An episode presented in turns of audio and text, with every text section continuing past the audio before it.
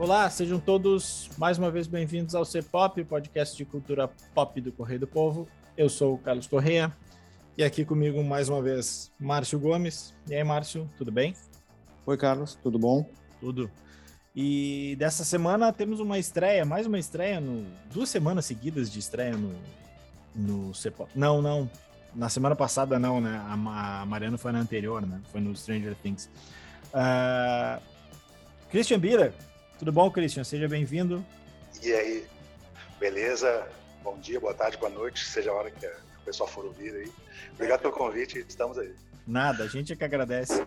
A gente convidou o Christian hoje porque a gente vai falar de música. O Christian é músico, né? Nosso colega no Correio do Povo, mas também é músico. E a gente vai falar sobre terceira idade hoje, na verdade, porque a gente vai falar sobre um senhorzinho idoso que no sábado faz 80 anos, mas você já deve ter ouvido falar dele. O nome dele é Paul McCartney. Então, para não perdermos tempo, Mari, por favor, suba a trilha e vamos lá.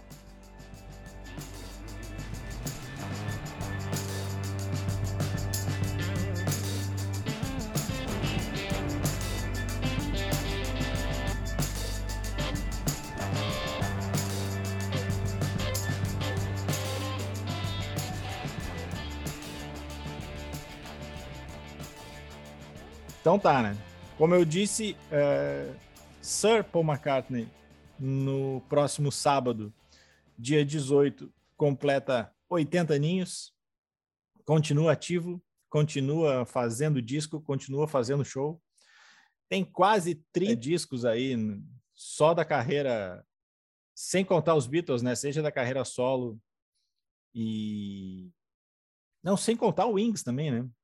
Os álbuns solo dele, isso de estúdio, né? Sem contar os ao vivo. Se contar os ao vivo, aí vai para 40, quase 50.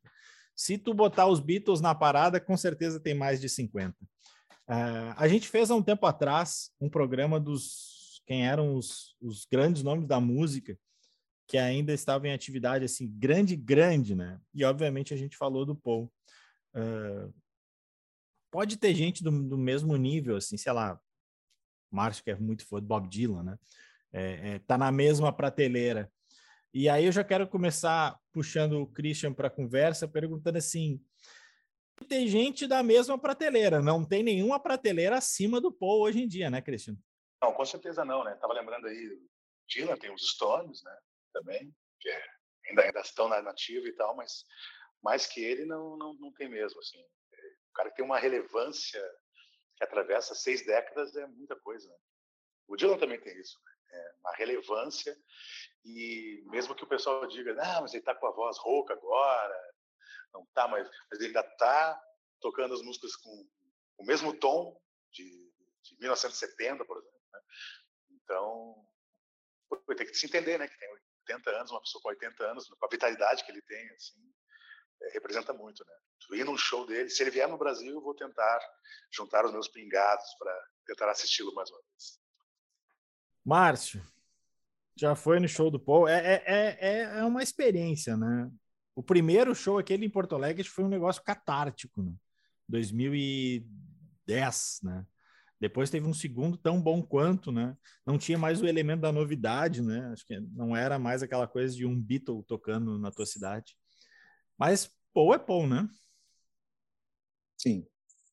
É, eu fui nos dois aqui, esses de Porto Alegre, eu fui nos dois. Uh, Sim, é uma. Lógico que sempre o primeiro tem aquela coisa da, da primeira vez. Né? É, então, mesma coisa quando os Stones tocaram aqui pela primeira vez, a primeira vez que né, tu assiste a tua banda do coração, sempre tem aquela. Mesmo que o show não seja tão bom, né? Sempre tem aquela coisa de, do, do deslumbre. Uh, e o segundo tu já vai eh, com um olhar um pouco mais crítico, assim, e tu já consegue ter um pouco mais de noção uh, do show já, já, tem um termo comparativo, né? Já foi melhor, foi um pouco pior, foi melhor do que o primeiro que eu vi, já foi, né? Então, uh, mas os dois shows do Paul McCartney, eu acho que uh, show de bandas uh, desse porte, assim, do Paul McCartney, dos Stones, do U2, assim, shows de grandes corporações, assim, eles têm o mesmo nível de, de, de, excelência, assim, que tu mais, mais ou menos sabe como a coisa vai funcionar. Eu estava lendo uma, eh, uma revista, a Uncut, que fez um especial sobre os 80 anos do Paul McCartney, uh, e eu não me lembro quem foi que tocou com ele, que estava contando a experiência de que uh, o, num desses shows tinha uma hora em que o Paul McCartney uh, deixava de tocar guitarra e ia tocar piano. E o piano ele subia do meio do palco, né? Uh, abria um buraco no meio do palco e subia o piano. E o Paul McCartney se dirigia para o meio do piano e ele não viu que subiu o buraco e caiu no meio daquele buraco ali. Ele caiu de costas no chão e o pessoal, todo mundo ficou preocupado. E o Paul McCartney levantou, saiu e saiu tocando. É, uma queda de mais de um metro e meio, mais, de dois metros e meio. Uh, uh, um, já um senhor idoso, né? já era o McCartney já com mais de, de, de 70 anos. Uh, porque é essa questão da experiência, de quanto o cara já está acostumado a lidar com esses perrengues, assim, e, por quanto ele já passou por isso. Assim. E, e, isso, para mim, é a grande questão do Paul, assim, em relação até a outros pares dele. O Christian citou os Stones, assim. Uh, os Stones são uma banda que, tá, que estão nativa, mas não é uma banda tão produtiva em termos de estúdio, não é uma banda que cria uh, uh, músicas novas, não é uma banda que uh, o último disco dos Stones foi acho que de 2016, aquele disco de covers de blues, de né? Blues, né? É, e era um disco é, de covers, eles, né? É, e era um disco de covers, né? É, é uma banda que até tá para lançar um disco novo aí, né? Próximos talvez esse ano, final do ano, começo do ano que vem, mas não tem essa mesma produtividade do Paul, que é uma produtividade que o Bob Dylan tem até acho que Bob Dylan, a qualidade dos trabalhos do Bob Dylan é um pouco maior, assim.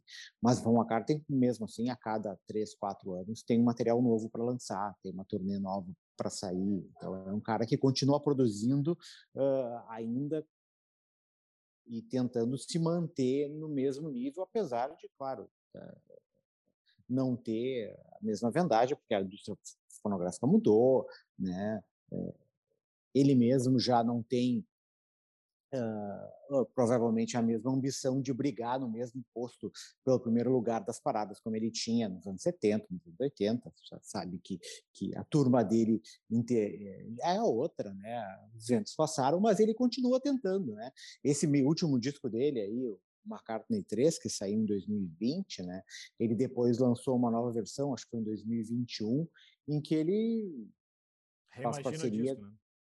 É, com vários uh, músicos, né? Tem a, tem a, o Josh Home, tem a Phoebe Bridges, então o McCartney se encosta nessa galera mais nova, assim, e tenta reinventar as próprias músicas. Então é um cara que está sempre atento nessas coisas. Assim. Então o McCartney está sempre tentando se reinventar e, e, não é um cara que fica parado no tempo, assim.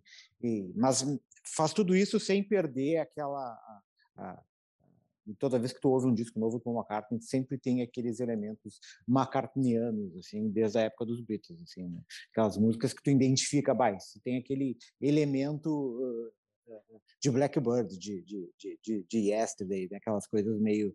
Uh, uh, de, não são músicas dos anos 60, né? não são músicas dos anos 70, mas tu, ah, isso aqui eu já ouvi, aquela semelhança, né? aquele sabor que tu, que tu sente, eh, que tu sabe que é uma música do Paul McCartney, né? embora seja uma música mais atual, né? que tu identifica a novidade, mas tu sabe que é uma música do McCartney. São, o Márcio falou da produtividade, né? Nos últimos 10 anos, contando essa, o, o, o McCartney 3 Imagine, né? Que é um, um disco a partir do, do McCartney 3, mas contando ele, são cinco discos de estúdio em dez anos, sem contar que saiu mais uma coletânea e mais um disco ao vivo. Uh, discos de inéditas, né?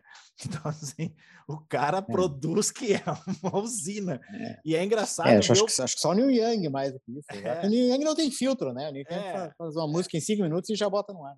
E é legal o, o, que eu acho interessante nisso, há uns, tempos atrás tinha um programa, acho que no Multishow, no, no, acho que era no Bis aquele canal, que era meio que ele, a grosso modo, era um workshop do, do, do Paul McCartney. E, e tava o pessoal ali e tal, e ele mostrando, ah, se faz assim, se faz assado. Vou fazer uma música aqui. E ele faz uma música ali que, cara, é, é, é daquelas coisas que qualquer artista passa uma vida para fazer aquilo ali, ele faz de improviso. É, o, o Christian que toca forma profissional, é, sabe tocar e tudo mais, cara, isso é um dom além de tudo, não é só treino, prática, é, é dom também, né, Christian? Sim, sim. É, o cara nasceu para isso, assim, né? Esse especial que tu viu aí era, é, era promocional daquele disco de 2005, o Chaos in Creation, do Backyard. Isso, isso mesmo. Ele até tá com, tá até com o produtor do, do Radiohead, né? O Nigel Buttrich, uma coisa assim. E aí, justamente, ele, ele, ele, mostra como ele tocou algumas músicas. Ah, o Melotron do Strawberry Fields foi assim, pá, pá, pá, pá. Eu fiz uma música assim, o Blackbird, eu fiz baseado num, num um pedacinho de uma música de bar, assim, né? Que eles queriam fazer, eles queriam impressionar as gurias ali. Então ele e o George faziam um iniciozinho de uma música de bar e tal. E ele não sabia tocar toda a música, então ele pegou aquele iniciozinho e fez o Blackbird. Né? E no final ele, ele toca uma música, né? Ele, ele, ele, vai gravando, grava a bateria, grava o baixo, grava as guitarras, né? Em cinco, coisa de cinco minutos, né? E ele sempre foi muito fominha, né? Desde sempre mesmo nos Beatles, né, ele to tocou bateria nos Beatles, né, ele só tocava piano, tocava vários instrumentos, e durante e o show dele é uma é uma síntese disso, né, que ele ele pula do, do ukulele pro, pro bandolim, pro, pro violão, pro piano, pro baixo, né, é um cara que se ele não tiver isso, ele não não vive, né, ele, ele vive disso, ele não precisa de dinheiro, ele não precisa se expor, assim, né, ele não precisa de marketing, nada, ele gosta mesmo daquele, é daquele cara que não, não, não consegue se aposentar. Você vai se aposentar se morrer mesmo. E como o Márcio falou ali, ele, ele, é tipo Neil Young, assim, em termos de, de, produção. Eu tenho vários bootlegs de músicas que nunca entraram em disco nenhum, desde, o início dos Wings e tal. Estão lá, estão, parados lá. Um momento vai ser lançado oficialmente. Mas ele tem muita coisa, muita produção, além dos discos, takes lá, que tá está lá para ser lançado daqui a 50, 150 anos. O legado dele vai, se, vai seguir assim por muito, muito tempo. Se tem coisas, se tem coisas dos Beatles até hoje que aparece inédita, né? E os Beatles acabaram em 60, Exatamente. 70, 69. Imagina dele que ainda tem essa produção em massa. Uh, e a gente está falando aqui dele, né? Uh, não, não entrando muito nos Beatles, né? Porque a gente já, já falou aqui várias vezes. Mas assim, nada contra o, o, nada contra o Ringo e mesmo o George, né? Que o George teve uma, uma importância bem grande, mais da metade para o final ali dos Beatles. É, mas os grandes dois nomes eram John e Paul, né? É, a gente está falando de um cara que compôs algumas músicas que, que ficaram no imaginário, assim, que, que sei lá, a gente né, banalizou, a gente se acostumou tanto que às vezes a gente se esquece o quão geniais são, né? Uh, e, e, isso que eu acho que talvez seja, não a influência dele, mas o papel dele. E ele mantém um, um padrão alto, porque assim, vamos pegar o exemplo dos Stones que a gente falou há pouco, né? O Mick Jagger tentou uma carreira solo e, né, nunca foi nada perto dos Stones. O Keith Richards, a mesma coisa. Ah, o próprio John Lennon tem tem vários ótimos singles, mas os discos de John Lennon não eram uma, não tinham uma um mesmo padrão assim. Claro, nada vai ter o mesmo padrão dos Beatles, mas que eu digo assim, não eram era, é, é, uma, uma coletânea do John Lennon talvez seja melhor que qualquer disco dele. Né? tinha cada disco tinha um ótimos dois ou três singles. Uh, o padrão de qualidade do Paul é impressionante porque ele foi para o Wings e, e fez uns descasso, foi para a carreira solo dele e fez uns descasso. E ele é um cara que, como o Márcio disse, né, ele não, não se acomoda ele vai por outros lados. Ele, lá pelas tantas, resolveu enveredar para a carreira de, de música clássica. E ele fez discos de música clássica sem, sem parar de fazer disco de rock, né? Ele fez em paralelo. E há pouco tempo atrás ele tocou com o Kanye West e com a Rihanna. Então, assim, o cara não para, né, Márcio? É, ele faz, ele faz muito projeto, muito projeto paralelo, né? Ele fez aquela disse que lançou o Fireman também. Uh, então ele, ele, teve aquela vez que ele foi tocar no Cavern também, né? E daí o que ele fez? Recrutou o David Gilmour, do, do, que era do Pink Floyd, pegou o Ian Pace, que era o baterista do Purple. Né? O Ian Pace estava em casa e recebeu um telefonema do Paul McCartney. Quer, quer tocar comigo no Cavern? Tocar Mas tu vai dizer não, né? Não vai dizer não, né? Chegou lá e tinha uma, um, várias músicas da, da, da, infância e da juventude do Paul McCartney que ele gostava, uns rocks antigos, e eles aprendiam na hora no estúdio a tocar e, e gravaram o disco e depois foram tocar no Cavern. Então, a, a, forma de trabalhar, de lidar, e eu acho que né, é uma coisa que já vem desde a época dos Beatles, assim, né? E eu acho que ele se move muito dessa forma a forma como ele transita pela vida, né? não só pelo trabalho. E, e, eu acho que era um pouco por isso que os Beatles chegaram a um ponto em que a coisa não funcionava. O Get Back mostra porque a persona... Isso, né? É, porque eu acho que a personalidade ali era diferente. Assim. Eu acho que o George Harrison queria outra coisa, né? O John Lennon queria outra coisa. Eu acho que o Ringo queria um pouco iria um pouco pelo que os outros queriam, né? Mas os outros dois não, né? Acho que a personalidade do John Lennon e do, do George Harrison era um pouco diferente, assim. E eles não conseguiam lidar com essa coisa uh, uh, dominadora e muito, uh, muito produtiva demais do Paul McCartney, assim. Acho que era um cara que se tivesse cinco bandas ao mesmo tempo ele conseguia lidar, né? E a gente vê outros músicos que também são um pouco assim hoje, né? E, e, no Get Back é, é, isso, assim, é o Paul McCartney tentando querer mais do que um disco, né? Ah, só um disco não é o suficiente para a gente. A gente precisa, além de um disco, é um show, é um filme, é algo que além de um disco. Uma preocupação com o legado, né?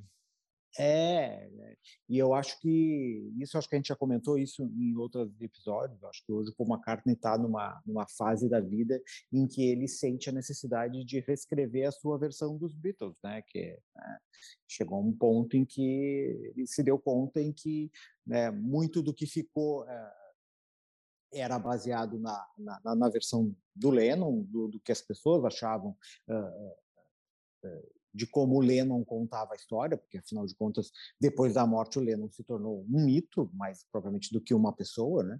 né? E, e, muito do que se tornou a dissolução dos Beatles era colocado nas costas do Paul McCartney.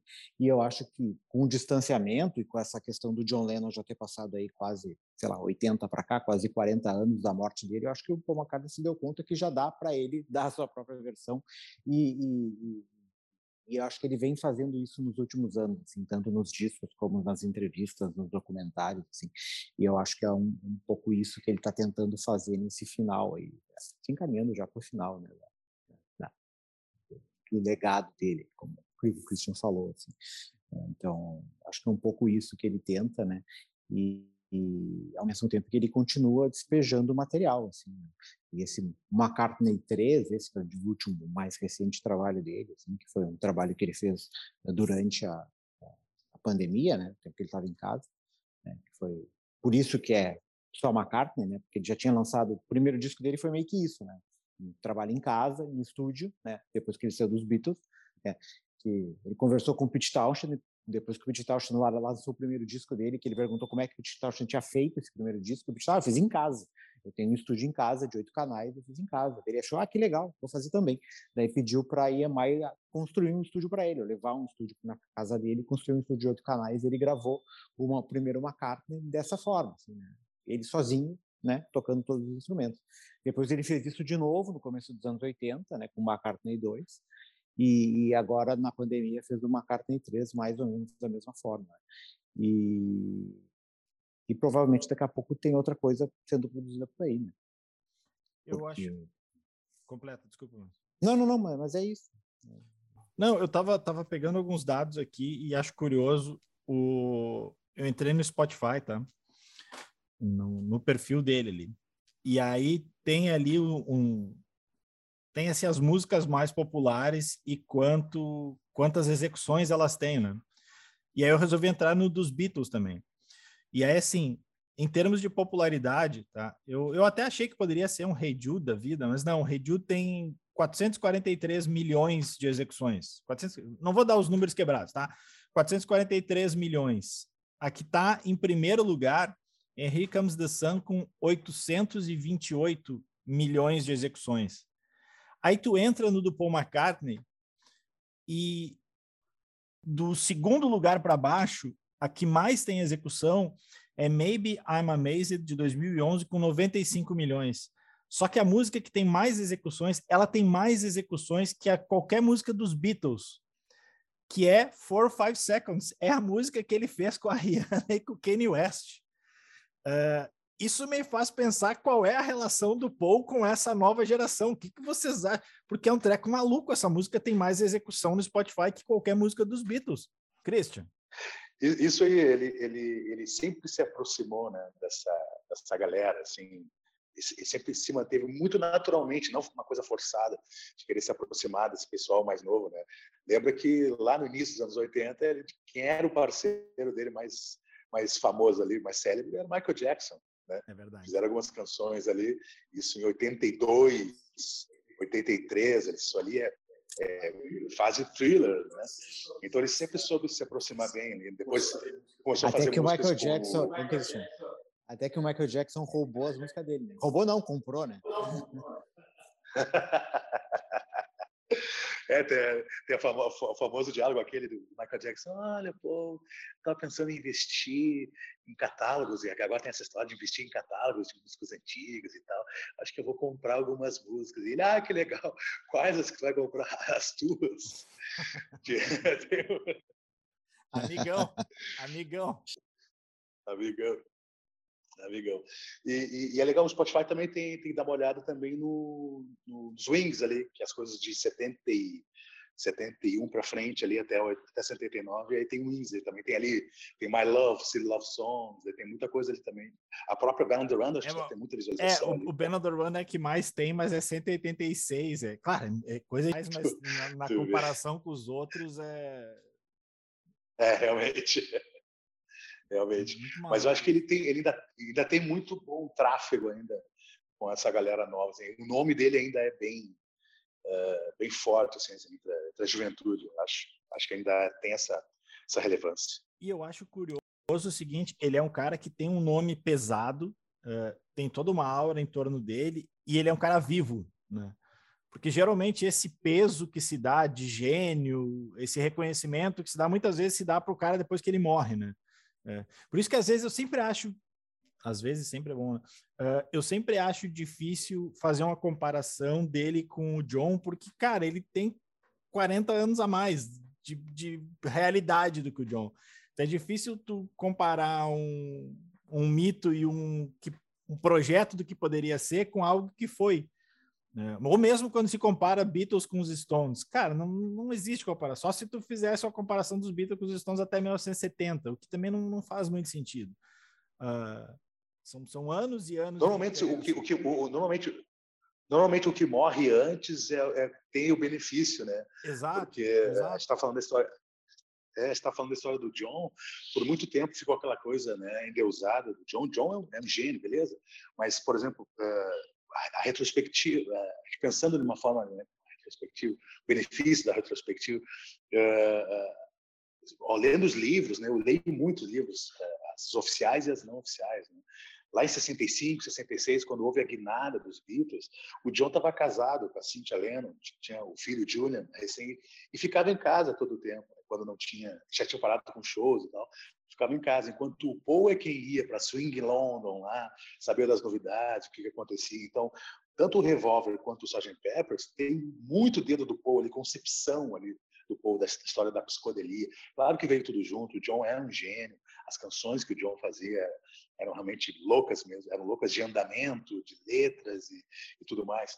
Mas a questão de. Muita gente pensa, ah, que o John é o visionário. Mas quem era o, cara que estava querendo saber o que estava rolando é, no mundo da música, inclusive na história de, ah, não, agora vamos mudar, agora vamos botar bigodes e mudar as cores dos nossos ternos. Isso era muito mais Paul, né? Isso só ficou é, pro, pro, pro, imaginário popular mesmo depois, 30 anos depois, que a gente lê nos livros, olha ali, realmente, o é que tinha essa, essa pegada. Hum. E, e para mim é impressionante o fato dos caras ainda fazer show, sabe? poderia não estar tá fazendo nada mais agora. Uh, a gente estava avaliando aqui, o Christian falou, não, não precisa trabalhar, tem dinheiro. Uh, segundo a, gloriosa Wikipedia, não é a fonte mais confiável do mundo, mas enfim, uh, 670 milhões de libras. Faz tempo que esse cara não precisa trabalhar. Se ele quisesse, ele podia ter parado de trabalhar lá em 1970, que umas duas gerações da família dele não precisariam mais trabalhar, né? É, Márcio, Falta o que, o que, que tu gastaria teu dinheiro com 670 milhões de libras? O que eu gastaria, não sei. Tu pagaria sei. algumas eu... multas rescisórias do Grêmio que eu sei. É, não, não, não, não, não, não gastaria. Não, não gastaria meu dinheiro com multas rescisórias do Grêmio. Acho que o buraco ali vai precisar. É muito mais fundo. Seria botar dinheiro fora. Uh, eu acho que o que falta para o Paul para se conectar com as novas gerações é o Paul fazer umas dancinhas, uns desafios de TikTok. Assim. TikTok, é. É, é, eu acho que aí, aí eu acho que o Paul teria uma, uma, uma difusão um pouco, um pouco, maior com as novas gerações. Assim. Fazer um back in the USSR, assim, só com uma, uma uma dança mais provocativa. Assim. Acho que daí eu, acho que aí eu até abrir, eu tenho, eu tenho uma conta no TikTok, mas eu, eu, eu só uso para ver, não. Obviamente eu não faço nada ali, é, para ver se o Paul McCartney tinha conta. Obviamente ele tem conta, mas é, olha, tem uma aqui, não chega a ser dancinha, mas é o, o, o Paul fazendo gracinha. O Paul tem, assim, a gente falou, falou, falou, falou bem, e agora o que eu vou falar não é falar mal. Mas o Paul tem um jeito de tiozão, né? O Paul tem cara de que é o cara que na noite faz a piada do pavê, né? O Paul, não sei se vocês acho concordam. Eu, eu acho, acho, que, que eu comentei jeito de tiozão, cara. Eu acho que eu comentei com o Carlos, né, que é, nessa revista que eu estava que eu tava, que eu tava lendo sobre os 80 anos do Paul McCartney, o, o Noel Gallagher conta da primeira vez que ele que ele conheceu o Paul McCartney numa festa eu acho que foi uma festa da Stella McCartney, se não me engano, e que ele foi convidado e ele não sabia que o Paul McCartney ia estar lá. E daí ele chega, acho que foi em 95, né? não me lembro o ano. Auge do Oasis, daí, né? É, e daí ele chega na festa e o Paul McCartney está lá e a primeira coisa, ele é apresentado e tal, e a primeira coisa que o Paul McCartney fala quando olha para o Noel é dizendo, ah, você parece um Beatle, é, tipo piada de tiozão, né? E o Noel responde para ele, ah, você também, né? Então, tipo, duas piadas de tiozões. É, é, é o tiozão e o tiozão carrancudo, né? Que no caso o tiozão carrancudo é o Noel, né? O tiozão, tiozão é. ranzinza. É isso aí. O, no, o, Noel, o Noel é mais o Noel é mais tiozão que o que o Paul, eu acho. É, é, é o tiozão que, que, que não, ele não é tão brabo quanto ele parece que é, mas é, é estilo, né? Tem, tem, tem, que, tem que fazer o gênero. É o tiozão que reclama que botaram sal demais no churrasco. é, mas eu acho que a, a, a, última coisa, uma coisa que a gente poderia comentar aqui, eu queria ouvir um pouco do Christian sobre isso também, o que ele acha, foi a declaração, acho que mais polêmica do Paul McCartney dos últimos tempos, acho que foi dado ano passado, e que envolve os Stones, Uh, talvez até o Carlos podia falar também, quando o Paul McCartney disse que os Stones eram uma boa bandinha de blues. ah, tu tem que manter teu legado, tu tem que se manter em evidência também, né? Aqui, ó, o Paul pode falar o que ele quiser. Não sei o que, que o Christian acha, eu acho que o Paul tá liberado. O Paul tem passe livre, cara. Eu, eu, eu, eu, eu entendi mais ou menos o que ele quis dizer. É porque, uh, por mais que, ele, que o Stones também tenha feito tenham feito bastante coisa, foi sempre uma banda que sempre se ligou muito à, à gênese do blues, seja nos, nos riffs do, do Keith Richards, até na própria bateria. Aliás, o, o, Charles Watts dizia que ele não era baterista de rock, que ele era um baterista de jazz tocando uma banda de rock. E, então, assim, eles sempre foram muito conectados ao blues, enquanto os Beatles, na verdade, eles eram um pouco mais ecléticos, no sentido assim, ah, vamos tocar aqui um, música indiana, vamos, vamos tocar aqui uma música para vovó, que, é, que o John reclamava das músicas, de algumas músicas do, do Paul, assim, tipo Obladi Bladá, que eram músicas para vovó. Então, é, é, é, vamos tocar uma música para vovó, vamos, vamos, tocar uma música no violão, vamos tocar um heavy, aí faz um Helter Skelter da vida.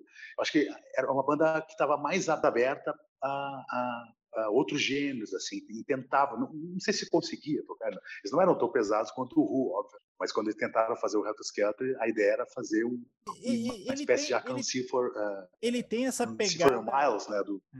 ele tem essa... Miles do... Não, só é, desculpa interromper. Do... Ele, ele tem essa, essa pegada uh, concorrência. Me lembra um pouco. Ontem a gente estava falando do, do, por causa do The Boys, né? No Michael Jordan, né? Uh, ah, o The Who fez um negócio pesado, aí eu vou lá, eu vou fazer eu vou fazer algo mais pesado. Aí foi lá e fez Helter Skelter. Ah, o Beach Boys lançou Pet Sounds. Ah, então nós vamos ter que lançar algo foda. Vamos fazer o, o Sgt. Peppers. A grande questão é que, tipo, ele era. Ele tomava algumas coisas como concorrência, mesmo que não fosse, ele ia lá e fazia, só que ele ia lá e fazia bem, né? É que, eu, é que eu acho que quando tu tá no topo, como era no caso dos Beatles, isso era tão evidente nos anos 60, né? A necessidade do tipo de manter no topo, ela é, ela é muito, ela é muito forte, né? E isso também era muito evidente com Michael Jordan. Até como uma visão empresarial da coisa, né? Que, que é, tem muito essa visão empresarial. É, é que quando isso não é tão evidente assim, eu acho que a necessidade meio que se perde. Mas dos anos 60, eu acho que a questão dos Beatles ela era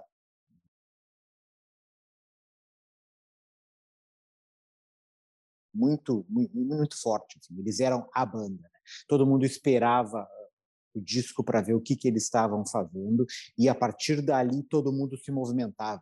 Então, quando vinha uma banda e lançava algo um pouco diferente, como era o caso do Brian Wilson, quando lançou o Pet Sound, assim, né? e daí os, os Beatles diziam, opa, é, peraí um pouquinho, isso aqui tá estranho, isso aqui tá um pouco diferente, nós precisamos fazer algo para responder esse negócio. Né? A mesma coisa uh, quando a gente fala do basquete, a questão do Michael Jordan. Alguém vinha e fazia algo que o Michael Jordan, ou dizia algo que o Michael Jordan achava que tinha que responder. Né? É um pouco o que a gente viu agora no futebol um tempo atrás, né, com o Messi e o Cristiano Ronaldo, assim, os dois uhum. fazendo uma competição meio. O LeBron uh, e o ah, Curry, né? Taco a taco. É, ali, acho que. Não, o LeBron não é nem com o Curry, na, é naquela... com o Jordan mesmo. É, é. Eu acho que ali naquela período Cleveland, Golden State, embora o time do Golden State era bem melhor que o time do Cleveland, né? Mas uh, tinha ali Curry e, LeBron ali, né, naquele período ali de 2015, 2016, 2017 ali. Uh, mas é isso, assim, eu acho que é essa questão, assim, de quando tu tá no topo, a necessidade de ficar constantemente provando, né, que tu, tá, tu é melhor e tu precisar respondendo uh, desafios que se apresentam. Né? E eu acho que os Beatles, o McCartney fazia muito isso nos anos 60. Assim. Acho que depois que, que os Beatles acabaram, né? E a banda se dissolveu e o Paul McCartney se lançou em carreira solo e isso se perdeu um pouco.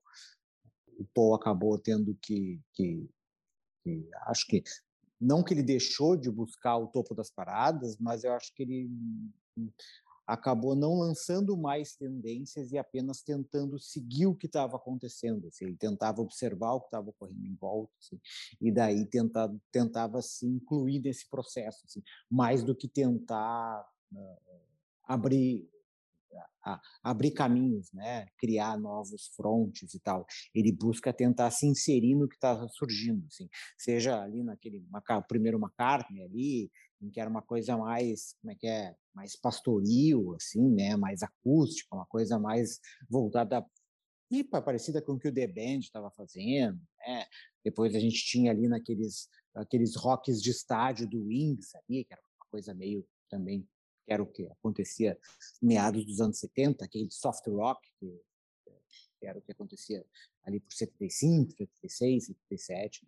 Depois dos anos 80, com McCartney 2, ali, que é aquela, aqueles synth rock, né, aquela new wave. Então, ele meio que surfa na onda do que está acontecendo em volta mais do que tentar lançar tendências, que era o que ele fazia nos Beatles. Eu acho que ele meio que se recolheu a sua a sua necessidade do momento.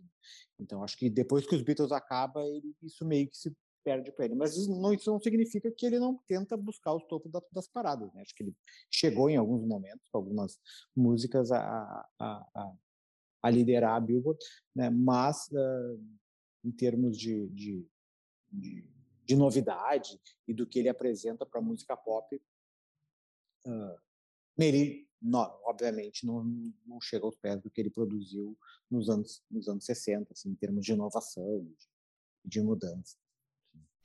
Buenas, a gente vai estar tá se encaminhando para o final. Vocês têm alguma última consideração aí? A gente tem mais uns dois minutinhos aí. Uh, o, o, tá, tá pegando só um ganchinho rapidinho do, do Márcio, né? Aquela coisa da competitividade. Uh, está falando de outros esportes, né? Senna e Prost era assim, né? Uh, Nadal e Federer, né? E, e, e, tinha isso um pouco nos anos 60. O Paul sempre foi muito competitivo e havia uma competição mesmo dentro da banda, né? Aí o John compunha Strawberry Fields, ele tinha que ir lá com o Penny Lane, né? Então acho que essa coisa de ter sossegado a tentar ser, ir para o topo e tal. Tem um pouco disso que ele quando ele perdeu o John, ele meio que perdeu essa referência, tipo, com quem que eu vou dar essa, competida e tal, né? Mas é, era uma coisa sempre saudável. Né? Uh, meu disco favorito do Paul é o Ram, uh, de 71, maravilhoso, é a dica que eu daria aí. E depois, pós, digamos, maioridade, o Flaming Pie, de 97, que também é maravilhoso, tem músicas muito boas. Quais são os melhores discos para vocês aí? Ah, Márcio, te aventura. Vai, pior que eu não fujo muito do que o Christian falou, né? Eu gosto muito do aquela música Backseat of My Car. Não podia estar em qualquer um, podia estar em qualquer um dos discos dos Beatles ali, acho uma baita de uma, uma canção. Uh, gosto do primeiro McCartney também, embora seja um disco mais mais quase amador, assim, né? Se a gente pode falar, chamar o McCartney de amador em algum momento, mas mais por ser um disco produzido por ele próprio, assim, né? Uh, Gosto do Driving Rain, gosto do Chaos in Creation, uh, gosto desse último disco do McCartney 3 que eu estava ouvindo. Dos anos, só para dizer que a gente não falou nada dos anos 80, né, que é um período que também é meio deixado de lado, mas eu gosto daquele Tug of War, eu acho que é um bom disco, que é um meio relegado, mas é um, é um disco de 82 ali. Tem aquela música que ele faz em homenagem ao John Lennon também, aquela Here Today. Uh, enfim, né, acho que tem uma carta tem bons discos aí ao longo da sua trajetória. Tem muita coisa ruim também, né? Tem, tem muitos é, discos normal. que dá pra gente passar longe. Assim. Eu, Mas é, faz, faz, parte, né?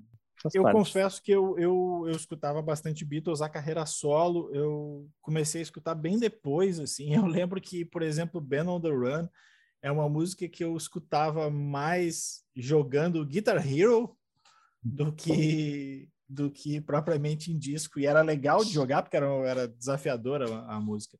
Uh, eu gosto, eu acho bem bacana aquele Memory Almost Full de 2007. Uh, ah, acho que tem uma música, acho que, acho que é daquele disco Ever Present Past. Eu acho bem massa. E também como dica, uh, a gente já falei aqui acho que algumas vezes, mas tem no Star Plus um documentário, uma série que é uns seis, sete episódios dele com o Rick Rubin e eles ficam basicamente falando de música. Tipo, não tem uma não tem um norte a série, é eles falando de música e é genial porque é, o processo ali é, é espantoso dos dois, né? Mas enfim, vamos estourar o tempo aqui. Quero agradecer aí a presença do Christian. Valeu, Christian. Valeu, valeu. Volte sempre. E agora a gente vai falar de animações, certo?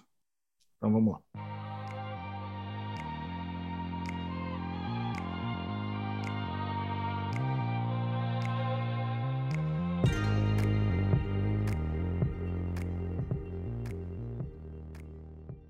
Buenas. Uh, agora então a gente sai da música, vai para os cinemas, vai para as animações, porque nesse final de semana, nessa quinta-feira, na verdade, né, chega às telas Lightyear, que para quem não reconheceu o nome, é o sobrenome, digamos assim, não é, mas dá para brincar com isso, de Buzz Lightyear, que você se lembra é o astronauta do Toy Story, Buzz Lightyear.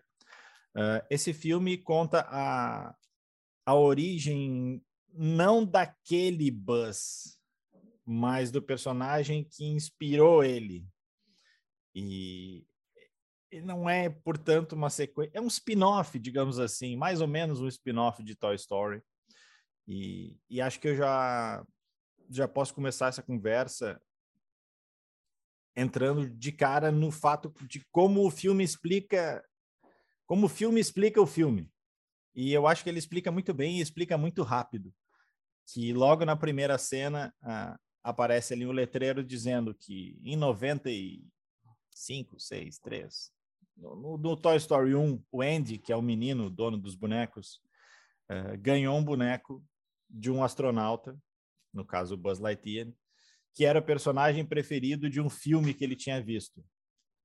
O filme que a gente vê na sequência, logo depois, eles explicam assim: esse é o filme. E aí tá explicado e tá bem explicado, não precisa explicar muito mais que isso. Aí a gente vai para a história do Buzz, né? De como é que, por que que ele é aquele herói e tudo mais. Uh, se no primeiro bloco o Christian estava conversando com a gente, o Christian deu lugar ao Henrique Massaro. E aí, Henrique, tudo bom? Uh, então, já, já te coloco na conversa aí já para ver o que, que tu achou. Primeiro, sem spoiler. Não sei se tem muito spoiler nesse filme, né? Mas, enfim. Uh, primeiro na, na, Primeiro na. na... tem um grande spoiler. Tem um grande sim. spoiler no final. Ele tem, sim. É, então poupem, poupem spoilers para o final. Diz aí, tá. Henrique, primeiro o que, que tu achou do filme e depois a gente entra em algo mais. Vamos lá. Tudo, tudo bom, Carlos? Tudo bom, Márcio? É, pois é, é, eu acho que eu, eu, eu gostei do filme, me, me diverti, assim, é, acho que ele, surpreendentemente, funciona de forma bem independente dos Toy Stories, né? A gente até comentou isso quando saiu do filme, é, porque eles isso, tipo, isso até poderia ser uma, uma, dúvida na cabeça do público, eu acho. O, o que que vai ser esse como assim é um filme do Buzz Lightyear, né? Que é um brinquedo. Acho que uma, uma parte do público podia estar com essa dúvida e eles resolvem bem rapidamente ali no, nessa nessa essas duas linhas que eles colocam na tela logo no, no início do, do filme, né? Já nos estabelece ali que é um que é uma história independente, é a história que originou o personagem que a gente conhece dos, dos Toy Story.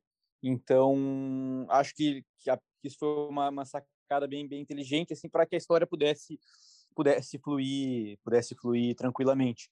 Uh, e acho que eh, essa parte aqui sem spoilers, né? Acho que funciona legal, assim, tem é, eu, eu, falei tudo isso para dizer que, né, surpreendentemente, não, não é necessário ter assistido aos Toy Stories para curtir esse filme. Claro que acho que a maioria das pessoas já viu, né? Quem procura esse filme provavelmente é, é, é fã dos Toy Story e, e, conhecendo o filme, algumas referências ali uh, se tornam mais legais da gente assistir. Mas a história funciona de forma, como eu falei, de forma independente. Acho que ele tem um, um dilema central ali, né? que é a história, isso está na sinopse, né? Não, portanto não é spoiler, do fato de que eles ficam presos num planeta ali, né? É, não sei quantos milhões de, de anos-luz distante da Terra, por um erro que o, que o Lightyear, o Buzz Lightyear acredita que seja dele, e ele fica tentando solucionar esse, esse problema, né, sozinho, e a gente acompanha uma história que é uma, uma trajetória, né, aquela trajetória clássica da, da redenção do personagem, ele descobrindo que, na verdade, talvez ele precise dos outros, uh, ele, ele tendo os, os, recrutas ali que ele menosprezava no início uh, como seus possíveis aliados, e o, e o gato robô ali, que, que é o Sox, né? Que, que para mim é o que vale o filme, assim, para mim a melhor coisa do filme é a presença desse, desse gato robô. E, enfim, só para ressaltar, nada disso que eu estou dizendo é spoiler, tudo, tudo isso está no trailer. Então, eu gostei, achei uma história bem envolvente, assim, com cenas de ação bem legais, assim, que criam uma tensão boa, né, apesar de ser uma, uma animação. Em vários momentos lembra, lembra o Interestelar. A gente pode entrar nesse ponto depois na parte com spoilers. Mas em linhas gerais é isso. Certo. Márcio, vai daí. Oi. É um filme que ele muda em relação à tua história, porque não é mais uh, brinquedos que ganham vida, né? É um personagem, um personagem de ação. É um filme mais de ação do que de comédia, né? Isso estava comentando até lá em casa, né? Para já alertar quando fossem ver, né? Não esperar que seja um filme é, muito, muito engraçado. Tem seus momentos cômicos, claro, ali, né? Especialmente uh, no gato que o, que o Henrique comentou aí, que é o personagem mais engraçado aí, os momentos mais cômicos da história ali. Mas é um filme mais de ação, assim, de, de aventura, uh, de ficção científica. E, e por isso ele é bem divertido, assim, passa, passa bem rápido, né? Uh, mas ele difere bastante, assim, é bem diferente dos, uh, pelo menos do que eu achei, assim, em relação aos, aos outros Toy Stories.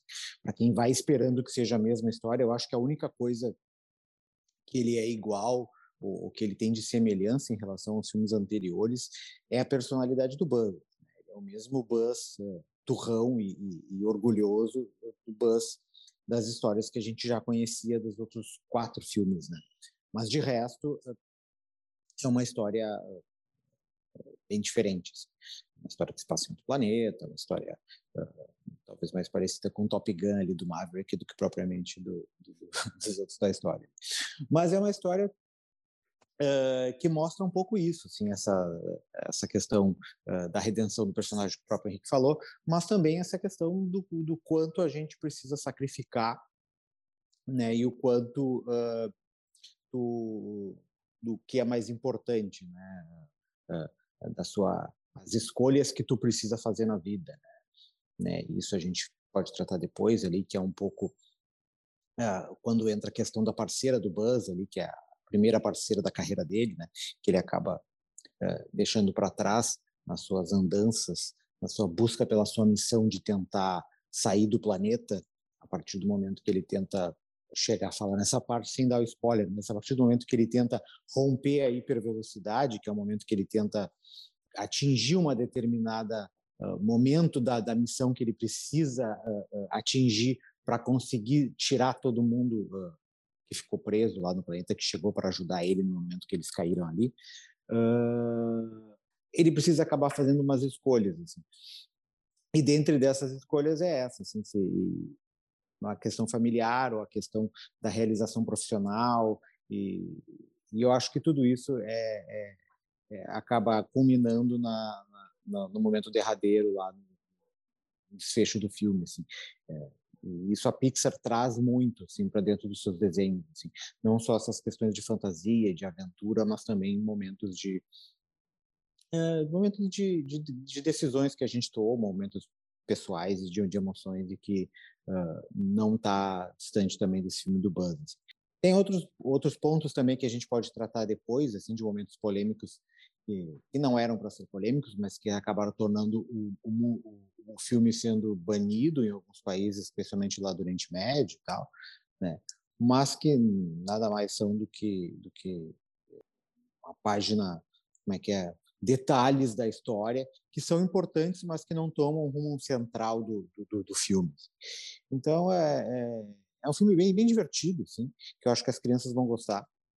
E os adultos também vão conseguir se divertir, assim, que é uma história, uma história bastante emocionante e, e que consegue dar um novo rumo para o personagem e talvez até um novo rumo para os próprios personagens do Toy Story, assim, fugindo um pouco do desenrolar da própria história do Toy Story, pode abrir ah, assim portas para os outros, assim, tu pode de repente fazer um spin-off assim do, do do personagem do Tom Hanks ali, que agora me fugiu o nome ali, do cowboy, e dos outros ali, do Dinossauro, enfim, né?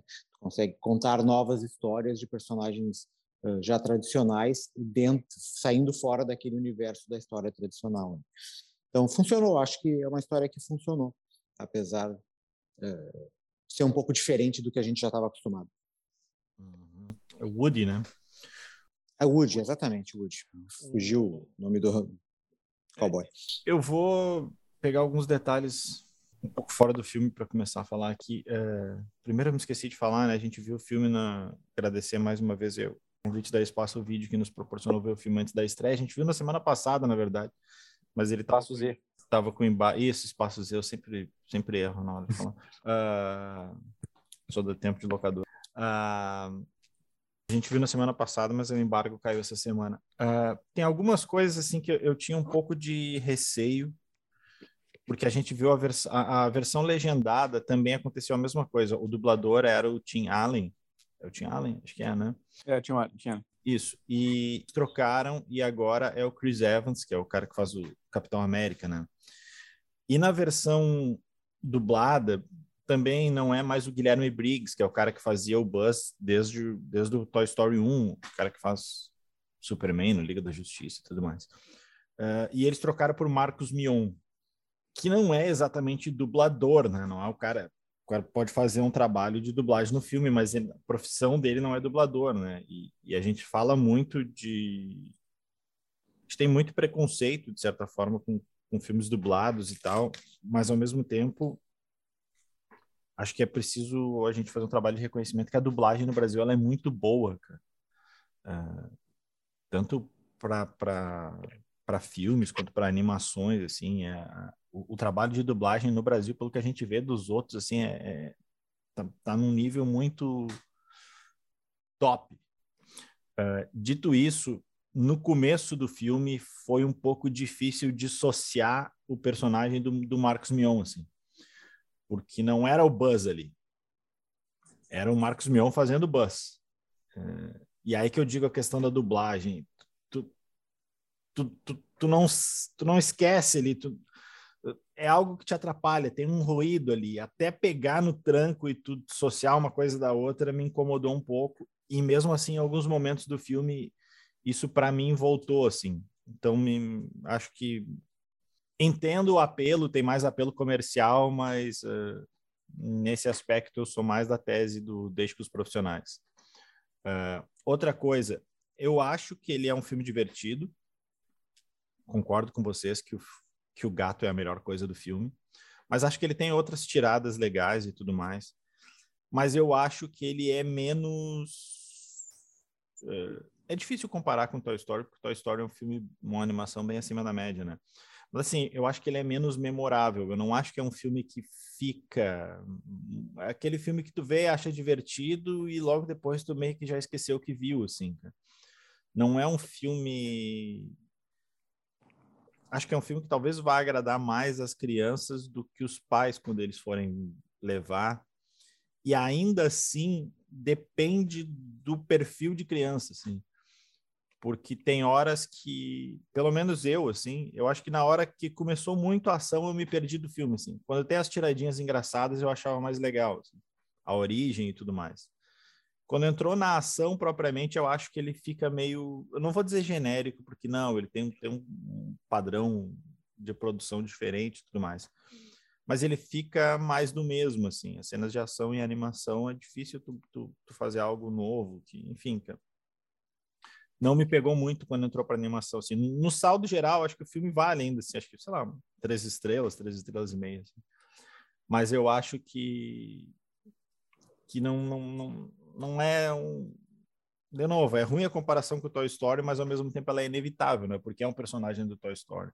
E acho que sim, acho que é um pouco do que o Marcos falou, né? Abre, abre as portas para fazerem continuações e a Disney Plus está aí para tentar fazer a caixinha registradora ter o maior número de, de zeros. Uh, o que o Márcio falou também ali da. O filme foi banido nos Emirados Árabes e na Arábia Saudita por causa de um, de um beijo lésbico de uma personagem coadjuvante, o que, né, 2022 é meio estúpido isso ainda acontecer, mas também, né, não surpreende, dada, dada, dado onde foram as, as sanções. Na verdade, o, o, o pior dessa história, para mim, não é nem a questão do banimento no, no, nos Emirados e na Arábia, é, é o fato de que a Disney antes tentou cortar essa cena. E, e não é uma cena, não é um, não é um, não é nem assim um, um beijo quente, apaixonado, é, é, é, meio que um selinho que as personagens dão, sabe? É só, é só simbólico a coisa. E a Disney tentou cortar isso do filme. E só ficou porque os caras da Pixar, o pessoal da Pixar chiou muito, e aí a coisa começou a tomar uma outra proporção, e aí a Disney resolveu manter. Vou dizer para vocês que eu, eu, eu nem lembro dessa cena. Não é, lembro nem que é, momento que ela foi. É, em uma das é, cenas muito que, rápido. Ele, que ele abre a porta lá, é tem, tem passagem. Agora ele tá olhando ela. É, é que é para ser tão normalizado. Né? Tipo, o filme é. passa como para ser algo tão normal que tu não, não é algo com destaque, assim, porque é para ser algo. Isso é legal no filme, assim. Né? É, é, é. e, e, e, na boa, é para ser algo normalizado. Claro, é para ser algo, né? O filme faz, não, faz isso de forma eu correta. Tava até... Eu tava tentando... Eu até comentei... Vai, vai daí. Não, sobre isso, eu até, eu até comentei, acho que foi com o Márcio, que me chamou a atenção que criaram uma polêmica tão grande, desnecessária com isso, que eu ouvi, de, eu ouvi de mais de uma pessoa, quando eu comentei que eu ia ver o filme, as pessoas dizendo, ah, esse é o filme que o, que o Buzz Lightyear é gay. As pessoas entenderam não, não, outra coisa, assim, entendeu? Mas é que tudo, é que hoje tudo, tudo que tu faz, um pouco que tu...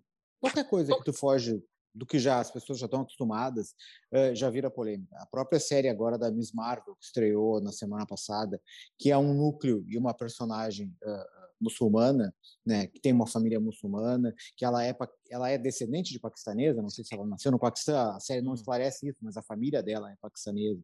Já houve também toda uma, uma, uma, uma série de reações nas redes sociais contra a série, só por causa disso. A série, o primeiro episódio foi muito, muito bom. bom. né? Muito bom. A série é muito divertida. Eu acho que é uma das melhores séries, pelo menos pelo primeiro episódio. O melhor piloto dessas séries da Marvel. Exatamente, assim.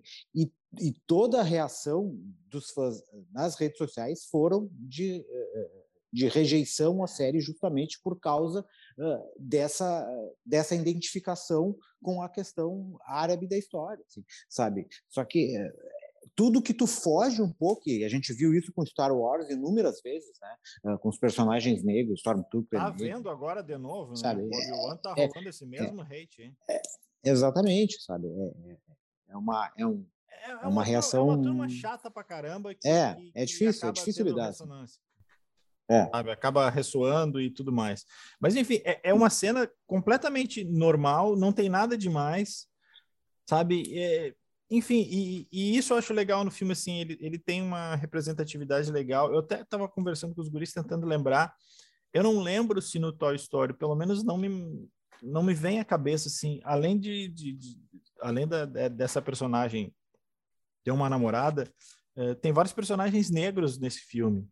Uh, eu não lembro disso no Toy Story. Posso estar cometendo um erro aqui, mas eu não lembro, pelo menos, assim, de, de de personagens importantes no, no, no, universo do Toy Story. Então acho que acho legal o filme ter, ter ido por essa por esse caminho assim também de mais representatividade. Só para falar ligeirinho assim, o diretor é o Angus MacLean, ele é, é a primeira é o primeiro filme só dele, na verdade, né? Ele, chega, ele tinha dirigido também Procurando Dory, que também é uma sequência, né? Uh, aí nesse caso é sequência mesmo, né? Não é um spin-off. Mas ele era co-diretor, não era só não era só dele o filme. Ele tinha dirigido só alguns curtas ligados ao Toy Story, né? O Toy Story de terror e o Toy Story Um Pequeno Grande Erro, além do, de um curta do Ali. Uh, mas então é isso.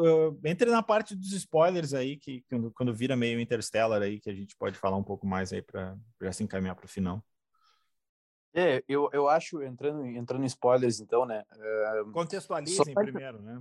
Uh, não, é, só sobre essa questão do, do, beijo e tal, é engraçado, porque essas pessoas que, que, que, acabam criando a polêmica, elas, elas condicionam a cabeça de outras pessoas até, né? Esse comentário que eu vi foi de pessoas que nem ligam para isso, assim, tipo, ah, é, esse, a pessoa criou a imagem de que o filme era sobre isso, assim de tanto que criaram um negócio, ah, assim, é na real. é uma lacrar. Assim... O filme não tem nada, nada, absolutamente nada. Nada, nada a ver, é. Nada a ver. Só é, tem é uma coisa bem... como existem pessoas na vida. É, é uma coisa super sutil, assim, e tal. É, enfim, e, mas uh, entrando em, em, spoilers, assim, né? bom, a gente vê o, o Buzz e eles ficam presos nesse planeta é, 4, eu tava vendo que 4,2 milhões de anos-luz da Terra. É, e é por causa de certa forma de um erro dele que eles não conseguiram ele, ele acabou quebrando o negócio da, da, da, nave deles ali né. E ele fica tentando consertar isso sozinho eh, e a gente acompanha ele tentando né o, o, ele bem Buzz Lightyear mesmo né como o Marcos falou do Turrão assim que já é o personagem que a gente conhece do, do Toy Story tentando consertar isso sozinho enquanto as pessoas ali na volta os colegas os amigos dele seguem a vida nesse planeta ali, né? Eles vão criando um, um mundo para viver e ele fica focado só nisso, assim. Só aí, que cada vez que... É, só, só cada... para aí fica meio interstellar mesmo, né? Cada vez ele, ele, ele, tenta fazer uma viagem para consertar um negócio. E aí, cada vez que ele viaja, isso é um conceito da física mesmo, tudo mais claro que no filme tá muito exagerado Sim. e tudo mais. Mas cada vez que ele viaja, ele volta e se passaram quatro anos, e para ele se passaram alguns minutos, assim. Só que ele insiste... o, Buzz só, o Buzz só volta em ano de Copa do Mundo, assim, para mim tá valendo. É, é. o problema é se ele voltar no ano que não tem nem Copa nem Olimpíada, né? Uh, de... É, aí é ruim, né? aí ele. Ou depende, né? Se precisar do voto do Buzz. Uh, é. Aí, assim, ele. Só que ele insiste nessas missões. Uh, então ele vai Sim. meio que perdendo, não é perdendo tempo, mas ele vai perdendo convívio é, com aquelas pessoas. Ele, a, a, é, aí é bem. É bem... A, a, capitã, essa, a, a, parceira dele, ela tem meio que a mesma idade dele, assim, e logo na sequência ela já tá bem velhinha e para ele se passaram algumas horas só. Então é esse tipo de coisa que tem lá é, no, no bom, Interstellar, né? Ele vai, é, é bem, essa, essa parte assim é bem Interstellar porque ele, ele vai perdendo, é bem isso, ele vai perdendo o tempo dos outros, assim. E as pessoas que ele bota na cabeça que ele, ele deixou todo mundo preso ali, ele tem que consertar. Na verdade, as pessoas estão seguindo suas vidas, né? Criando família. Essa amiga dele tem filho, tem neta. é, todo mundo vai seguindo assim e ele, e ele fica ali com aquela visão de túnel ali para tentar resolver aquilo sozinho. É, e a gente vê também que no início ele, ele não gosta dos recrutas, né, e tal, ele já é, já é essa pessoa desde o início, e no fim ele acaba acaba precisando desses recrutas aí, que uma delas acaba sendo a neta dessa amiga dele, né. É, e, enfim, essa, essa, essa parte, assim, eu achei legal de acompanhar, eu, eu para mim funcionou, assim, em termos de, de ação e, de, e também de criação de tensão, porque essa questão do tempo, assim, tal, mesmo tratando de uma, claro, de uma animação e tal, me deixou, me deixou tenso, assim, de, de acompanhar e tal, ver o tempo passando, uma coisa que, que, causa uma certa, uma certa agonia ali, de ver eles, eles presos ali, o, e o Buzz indo e voltando, e, e tentando resolver aquilo sem conseguir. Uh, eu acho que, eu falei antes da questão do Toy Story, tem, uh, tem umas referências ao, ao filme que são muito sutis, assim, sabe? Nas falas dele, quando ele chega no planeta, ele fala uma coisa tipo assim, ah, o terreno aqui é de tal jeito, que é exatamente a, fa a fala do, do Buzz quando ele chega no quarto do Andy ali no, do, no, no primeiro filme, né? E, então são uma coisa assim que pode passar batido, mas que quem tiver mais atento vai pegar, eu acho que, que é legal. Uh, o gato, como eu falei antes, né, o que é o gato robô dele, ele, ele, para mim é a melhor coisa do filme, mas ele também funciona muitas vezes de, eu não quero dizer Deus ex machina, assim, mas ele funciona meio que como uma bengala ali para fazer a narrativa andar, porque ele, ele é um gato robô, ele consegue solucionar coisas muito facilmente, assim, que, que precisa para que a história ande, né? Mas eu acho que é uma coisa, é uma ferramenta Às vezes que, que... não tão facilmente, porque ele levou 60 anos para resolver um problema. É, mas é aquela coisa. Aqui na, tipo, na, no Buzz ali, problema do combustível. Né? Dura cinco minutos de tela, e o Buzz é, volta é, e ele, ah, é. eu demorei 67 anos e consegui resolver é, o problema do combustível. É, piadinha. É, mas, mas entende, é feito de uma forma tão inteligente, tão engraçada, assim, que eu acho que, que funciona bem como, como ferramenta de, da narrativa. É, e aí tem a questão do, do, do Zurg, né, que é o grande vilão, uh, que, que, é igualzinho ao Zurg do, do, do, que a gente vê no Toy Story, né? E aí tem uma questão que eu quero até colocar aqui que eu não, eu não, eu fico na dúvida se é furo de roteiro ou se é uma uma decisão criativa ali que eles tomaram, que, bom, é spoiler mesmo aqui, né? É, que o Zurg no fim, na verdade, é um robô comandado pelo próprio Buzz Lightyear, né? É, uma versão do Buzz ali que se perdeu no, no, por outro no... Buzz. Buzz de uma, o Buzz do. É o Buzz é, do futuro. Multiver... Do, do, multiverso, do multiverso, é. multiverso do Toy Story. É o Buzz de uma do linha futuro, do tempo. De uma linha do tempo ali, ficou um Buzz mais velho que, que, que, que criou o Zurg e aí ele, enfim, ele, ele, ele, ele, quer, ele quer conseguir voltar no, no tempo de fato para consertar o, o erro lá de trás nessa altura o Buzz, o que a gente acompanha, ele descobre que na verdade ele não tem que voltar atrás nada, porque as pessoas seguiram sua vida naquele planeta ali e tal, e que se ele voltar atrás ele vai eliminar a existência de várias pessoas que, que surgiram depois, né? resumindo assim. Só que o fato do, do, do Zurg ser o Buzz, por isso que eu falei, não ser furo de roteiro, foi uma, simplesmente uma decisão criativa. Ele vai contra uma coisa que a gente viu nos Toy Story, né? Que a gente, que, na verdade, o, o Zurg era o pai do Buzz, né? Ele descobre numa, numa, num easter egg de Star Wars que o Buzz acreditava que o Zurg tinha matado o pai dele e, na verdade, o Zurg é o pai dele. Isso é uma, é uma cena bem clássica ali do Toy Story, acho que é o 2. E aí isso foi contra, assim, né? Virou, na verdade, é outra coisa. Então, fico me perguntando, assim, até que ponto... Me parece mais uma decisão mesmo. Eu não acredito que os caras não soubessem, não se deram conta disso, né? Mas, mas enfim, alguém pode reclamar disso em algum momento. É brinquedo, cada brinquedo decide a sua história. Ah, o dono do é, brinquedo é decide. Lightyear 2 vai resolver essa história. É. Vai vir um novo Zup. Mas é isso. Márcio quer completar. Completa, completa aí do bus para a gente se encaminhar aí para o final. Não, eu acho que uh, a, a, o grande, acho que a, a grande questão foi essa, assim, a, que é aquilo que eu comentei no meu na minha exposição inicial, assim, dessa uh, esse grande uh, esclarecimento, essa grande iluminação que o que o Buzz tem no final de se dar conta que ele não precisa uh, resolver o problema de todo mundo, que, uh, uh, como bem o Henrique disse ali, as pessoas seguiram a sua própria vida e que ele precisa deixar as coisas seguirem o seu próprio curso, assim, que ele não precisa resolver o problema de todo mundo ao, né, ao, resolver o seu próprio problema, né, que né, na verdade, ao tentar resolver o problema dele, ele queria resolver o problema de todo mundo ali no planeta. Essa era a grande, a grande questão. Assim, ao, ao corrigir o seu próprio erro, ele queria tirar todo mundo dali, né? Na verdade, as pessoas seguiram, se adaptaram àquele planeta que tinha alguns monstros ali, né? Umas árvores que se mexiam, uns besouros gigantes, alguma coisa assim. Mas as pessoas aprenderam a conviver com aquele planeta inóspito e seguiram a sua vida ali, né? O Buzz, apenas o Buzz que não conseguiu uh, conviver com seus próprios problemas. Né? E a partir do momento que ele se dá conta disso, uh, uh, é o momento que ele se vê de frente dele mesmo, né? com, com o Zurg do que ele se tornou, né? E, e a partir daí a história se, se conclui. Falta uma psicóloga no mundo de Toy Story. Tudo seria resolvido com terapia. Buenas, uh, vocês têm mais alguma coisa ou podemos ir para as dicas? Mari, sobe a trilha aí, aí agora sim vamos para as dicas.